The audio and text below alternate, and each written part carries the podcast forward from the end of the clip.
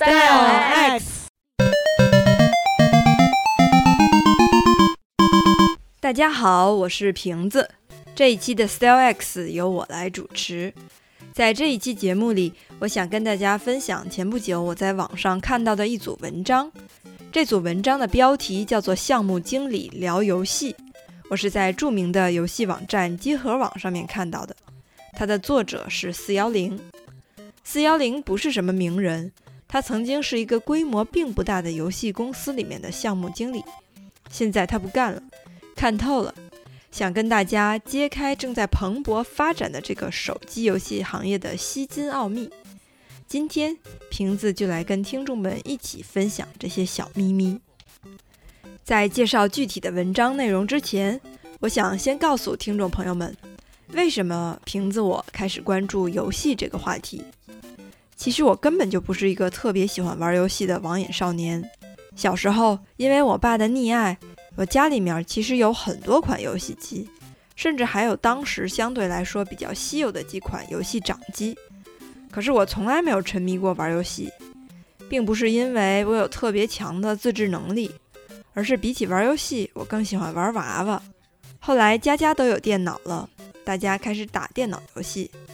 再后来就是网络游戏，我都没怎么玩过。长大了之后呢，学习越来越忙，工作越来越累，我感觉游戏已经离我的生活越来越远了。可是大概从去年夏天开始，突然有一个红遍大街小巷的游戏闯入了我的视野，相信很多听众朋友们都能够猜出来，这款游戏就是《阴阳师》。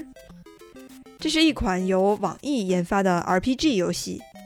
我最早听说这个游戏是在微博上。这款游戏里有一种卡牌叫做 SSR。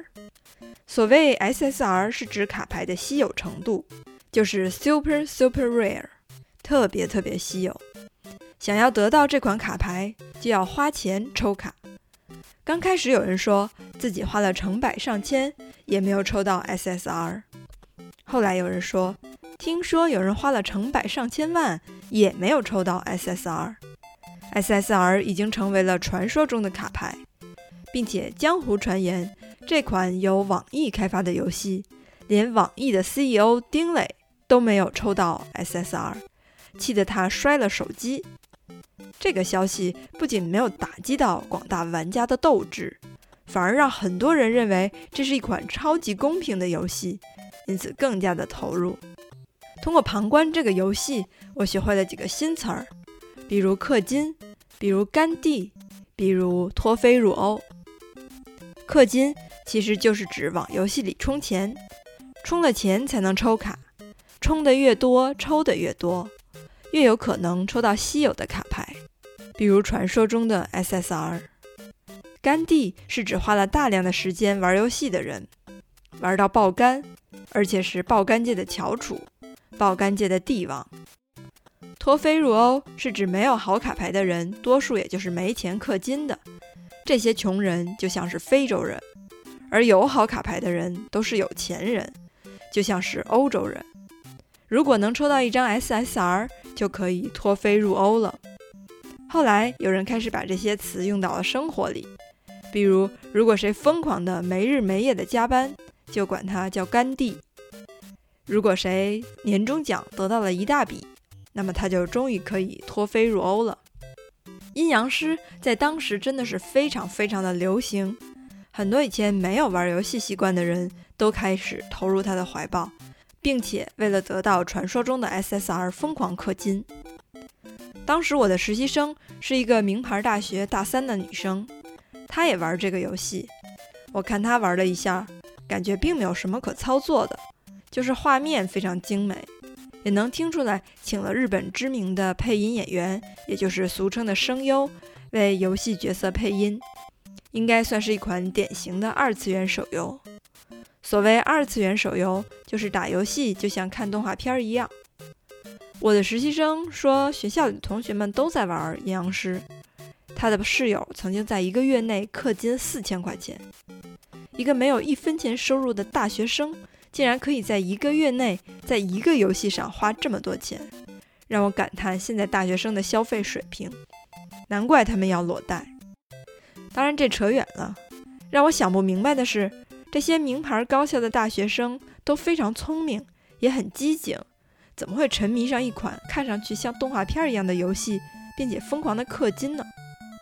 更让我吃惊的是，我的一个非常非常抠门的朋友，竟然也在玩阴阳师，并且已经也氪金了一两千块钱了。他为了攒钱买房，之前可是连喝一杯酸奶都要心疼一个礼拜的人。我于是想要了解一下，一款手机游戏，无论它是阴阳师还是王者荣耀，到底是怎么能够做到吸引来这么多人，并让他们花掉这么多钱的呢？通过一番搜索，我发现了这组文章：项目经理聊游戏。这组文章一共有六篇，副标题分别叫做：一、如何准备坑玩家的钱；二、用什么手段坑玩家的钱；三、我就喜欢你上瘾的样子；四、付费玩家与免费玩家；五、外挂怎么办；六、套路之外还有什么？看标题就非常的吸引人，正是我所需要的。作为一个前手机游戏公司的项目经理，作者四幺零告诉我们，项目经理的工作很繁杂，他们会承担一部分的策划、运营、客服，甚至是 QA 的工作。不过，即使是再繁杂的工作，项目经理工作核心目标也只有一点，那就是从玩家手中坑钱。所以。开篇他就介绍了该如何做好坑玩家钱的准备。四幺零说，所谓的准备就是要让玩家觉得这个游戏好玩，能够吸引他们不停地玩下去。所以游戏不能让玩家产生挫败感，因为玩家们，尤其是通过手机才开始接触游戏的新玩家们，不需要充满挫折的游戏环境。他们玩游戏就是想要放松，想要开心。想要玩的舒舒服服的，为了争取这部分新兴的广大群体，游戏的项目经理、还有策划和运营们，都在游戏的开始阶段，像妈妈一样的替玩家们着想，消除每一个可能让玩家放弃的隐患，把他们伺候得开开心心的，然后找机会坑他们的钱。游戏当然不能太难，也不能有 bug。除此之外，最重要的一点。就是要想方设法的让玩家有第二天继续玩下去的理由。这时候，四幺零举了一个例子，就是大概在两千零九年前后的爆款游戏《开心农场》。相信很多听众还记得，那段时间自己身边都有这样的人，他们无论平常的工作或者学习有多累，都会定上闹钟，在夜里三四点钟爬起来种菜、偷菜。我也玩过这个游戏，真的挺无聊的。现在也几乎没有人在玩了。但是在当时，它就是有这样一种机制，吸引你不停地玩下去。当你收完菜、卖完菜、撒下种子，结束了一天的游戏之后，你其实给自己设置了一个新的任务，就是第二天还要上线收菜。而当你第二天上线收完菜、卖完菜、播下种子之后，你又给自己设置了同样的新任务，你每天都会重复着做任务、领新任务的死循环。或许你已经感觉到这种种菜、收菜的循环很空虚，但心里那种有事情没干完的不舒服的感觉，还是会催促着你不断的回来这么做。于是你就成为了在游戏里上班的人。所以，哪怕是再愚蠢的游戏，只要配合上有效的激励手段，包装的好。它就能够让用户沉迷其中。至于游戏的核心玩法是否有趣，它的影响远远没有我们想象的那么大。在这里，四幺零向我们介绍了一个叫做 SDK 的东西，它的全称叫做 Software Development Kit，中文翻译为软件开发包。它们通常是第三方开发的东西，功能千奇百怪，有的 SDK 设置在后端。玩家在游戏中看不到，但他们的每一次按键、通过的每一个关卡、获得的每一个道具以及每一笔消费，都会产生相关的数据。项目经理可以通过分析这些数据，推测玩家的行为模式，从而对游戏进行调整。这些后端数据就像是氪金学的必备武器，而所谓氪金学，它的精髓就是让玩家不知不觉地花起钱来，而且越花越多。它像沼泽一样牢牢地把玩家吸住，让无论是屌丝还是土豪都花钱花得无法自拔。其实所谓的坑钱这件事儿，在业界并不叫氪金，它被冠冕堂皇地称之为付费点。付费给玩家带来的好处，直白地说，就是你付了钱就能变厉害，谁付的多谁就更厉害。可如果一个游戏设计的真的这么直白，那就太傻了，这会引起玩家的反感，因为他们会感觉到被当成了傻瓜。所以这个核心必须经过一层一层的包装与转化，直到玩家几乎意识不到它的存在。比如，玩家想要变厉害。就必须要拥有卡片 A B C D E F，其中的 A B C D E 只要努力，每个人都能够得到，而卡片 F 才是核心卡，只有在游戏中某个活动排名前二十的玩家才能够获得。由于游戏竞争非常激烈，玩家需要花钱购买额外的体力，才能保持对其他玩家的优势。而当你在花钱买体力的时候，别人也在这么做，所以你们比拼的实质依旧是谁花的钱更多。通过包装和转化，游戏的最终流程变成了：付钱买金币，买金币可以得到体力，使用体力参加活动，在活动中努力战斗，获得积分提高自己的排名，然后获得核心卡片，完善卡组，最终取得胜利。虽然它的核心逻辑还是付钱就等于赢，但在玩家看来，赢的原因是自己在游戏中付出了大量的努力，是靠自己的努力与技术赚来的，而付钱买体力只不过是一个辅助手段。相信大家还记得前两年春节期间，支付宝搞了一个活动，扫码集齐五福卡就可以换大奖，富强福、和谐福。友善福、爱国福都很容易就能拿到，但敬业福几乎没有人能够开得出来。其实这种手段在手机游戏界已经被用过无数次了，而且每次都很奏效，因为它把一个实际上很难获得的东西变得看起来只有一步之遥。而要想要吸引玩家玩下去，设置好巧妙的付费点还不够，一定要让他们上瘾。才能持续不断的赚得更多。有一个词儿叫做用户粘性，这个词当然不仅限于手机游戏界，不过在手游界呢，它的意思就是要让玩家像吸毒一样赖着这个游戏不放，最后要么搭进钱，要么搭进时间。如果两者都搭进去了，那自然再好不过了。一款手机游戏如果想要吸金，一定要让玩家在开始游戏的那一刻起。就能获得源源不断的成就感和快感，这些东西都来自于各种各样的奖励。上面说过了，奖励不能太直白，要让玩家感觉这是通过自己的努力达到了要求的等级所得到的奖励，这样玩家时间也花了，钱也花了，享受到了快速升级的成就感，同时获得了奖励，并且觉得这些都是靠自己的努力得到的，这种快感。可不是白给比得了的。除了游戏本身的一些设置以外，游戏玩家之间的交互性也是吸引玩家沉迷游戏的一个重要因素。比如工会制度，所谓的工会就是很多玩家组成一个组织，共同打副本、刷装备。有些副本需要十几个人甚至几十个人齐心协力才能攻克。作为其中的一份子，如果你不在，你的团队就不完整。其他的十几个人，甚至几十个人，就只能白白的浪费时间。他们都在等你，你去不去？如果你真的不去，就会有新的成员来取代你的位置。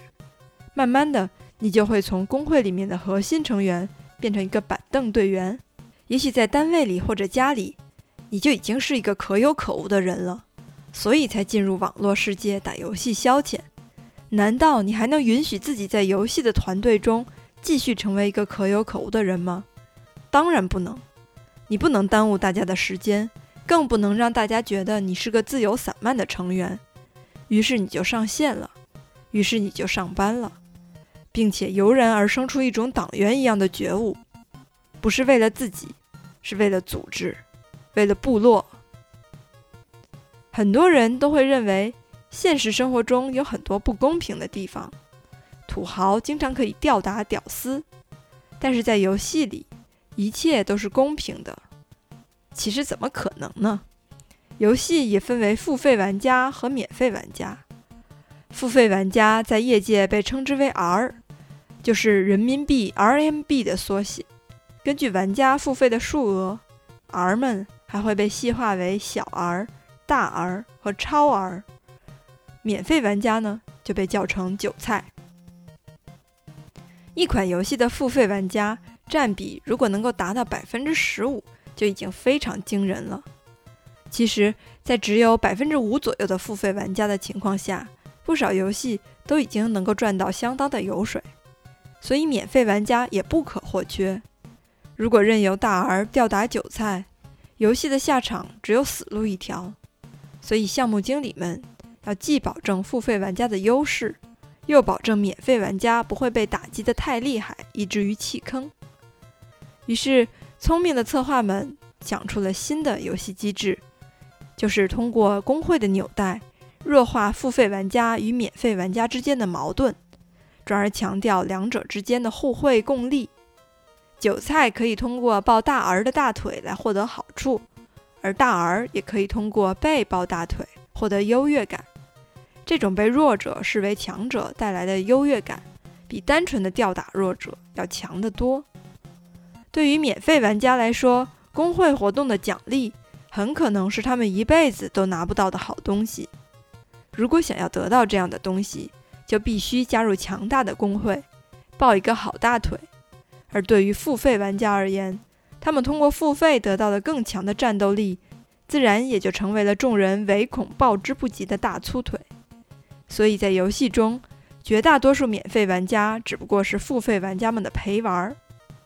试想，如果在某款游戏里，你的装备比别人都好，战斗力比别人都强，小伙伴们毕恭毕敬的视你为大哥，你说话没人敢不当一回事儿，这样的游戏你玩的爽不爽？你愿不愿意继续花钱爽下去？四幺零在文章的末尾给读者讲了这样一个故事：在受到游戏制作团队特别重视的一群玩家当中。有一个叫做 A 的人，他和其他玩家一样，都是所在服务器的高等级玩家。唯一不同的一点是，他是纯粹的免费玩家，但他绝不是韭菜。A 从游戏刚开始运营的时候，就一直在特别特别努力地玩这个游戏。他每天都会花非常非常多的时间在这个游戏上，说他在游戏中上班、加班、值班毫不为过。A 是一个当之无愧的干弟，尽管他的战斗力依然比不上他服务器中氪金最多的玩家，但他已经足够强大，因此即使身为免费玩家，他也一样能够战胜多数其他玩家，做到一人之下，万人之上。从某种意义上来说，A 是一个非常成功的玩家，因为他在游戏中没花一分钱就体验到了满满的优越感。但这一切的代价是什么呢？四幺零说：“或许就是他的生命吧。”瓶子前段时间因为工作接触到了一个帮助青少年戒网瘾的专家，不过他不是以电击治疗著称的杨永信，他是北京一所名牌高校心理系的老师。在研究怎么帮青少年戒除网瘾这个课题之前，他是研究怎么帮青少年戒烟和戒毒的。我刚开始觉得这跨度太大，实在太扯了。可当我研读完这组文章之后，发现网瘾和烟瘾、毒瘾真的有很多相似之处。比如，在接触的从始至终，他们都能给你带来快感；比如，你会有着不得不依赖他们的各种理由，让你欲罢不能，越陷越深；再比如，他们到最后都会给你带来种种幻觉。让你感觉自己很牛逼、很快乐，而无论是现在的网游、手游，还是曾经的烟酒和毒品，都会在消耗光你的钱的同时，蚕食掉你的健康和生命。作者四幺零已经从此前就职的手游公司辞职了，因为他明确的感觉到，他这个项目经理的工作就像是在制造毒品。他写这组文章就是想要以此明志，放下屠刀，但他并不想立地成佛。四幺零希望做真正有趣的游戏，而不是一切都为了付费点服务。我们祝他好运。我之所以向大家用这么长的篇幅力荐四幺零的这组文章，不光是想跟大家分享手游行业的坑钱内幕，而且是因为我觉得这些游戏的机制当中，其实有很多值得我们学习的事情。生活中有很多事情都非常的枯燥乏味，所以我们才会讨厌上班和上学。可是为什么那些讨厌上班和上学的大人小孩，都会积极主动、责无旁贷的？到游戏里按时按点儿、保质保量的执行任务呢？无论是什么样的游戏，除了能让我们放松以外，我觉得它最吸引人的就是能够满足一些人们在真实生活中难以得到满足的需求。比如，它能够让人感觉到，只要是努力，就肯定能有回报；也能让人感觉到自己在一个团队中被需要。这些都是人们最基础的心理需求。可能一些人在学习或者工作，甚至家庭中没有办法得到，所以才会去虚拟的游戏世界中寻找。也许什么都无法取代游戏给他们带来的快感，但是如果在生活中也引入游戏里那些吸引人、可以持之以恒的元素，或者把一些很难达到的目标包装的像是触手可及，那岂不美哉？我一点儿都不反对玩游戏。玩游戏自远古以来就是人们生活中所必须的，只不过形式和介质随着时代的发展转换了而已。遗憾的是呢，现在很多网游或者手游都把游戏里的一切跟钱挂钩，搞得游戏里也同样是有钱好办事儿，让曾经单纯的游戏世界变得和我们不得不面对的生活一样不公平和肮脏。不过，这样却让本来虚拟的游戏。变得更加真实和刺激了。人们甚至会在游戏里发现，自己也并不想要真正的公平。比如，付费玩家可以通过氪金吊打免费玩家，而免费玩家也可以通过开挂反攻倒算，打破这些游戏世界里由金钱维护的平衡。在生活中，似乎也是这样。你有你的阳关道，我有我的独木桥，人们总是能兵来将挡，见招拆招。你们所嗤之以鼻的游戏，无非是生活的一个缩影而已，或者说，生活也是一款不讲理的游戏，我们都是其中的玩家。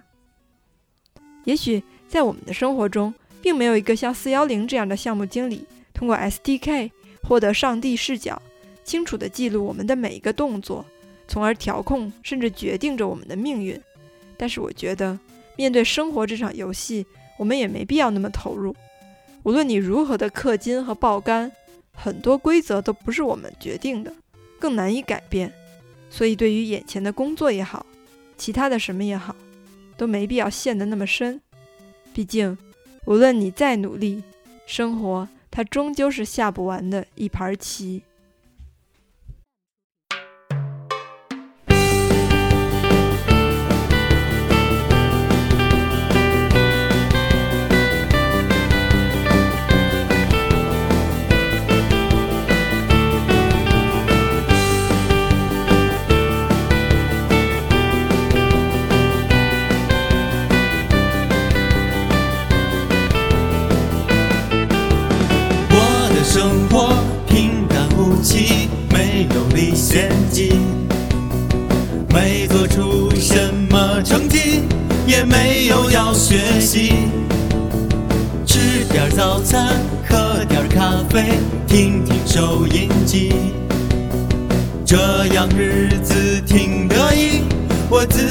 看着也觉得满意。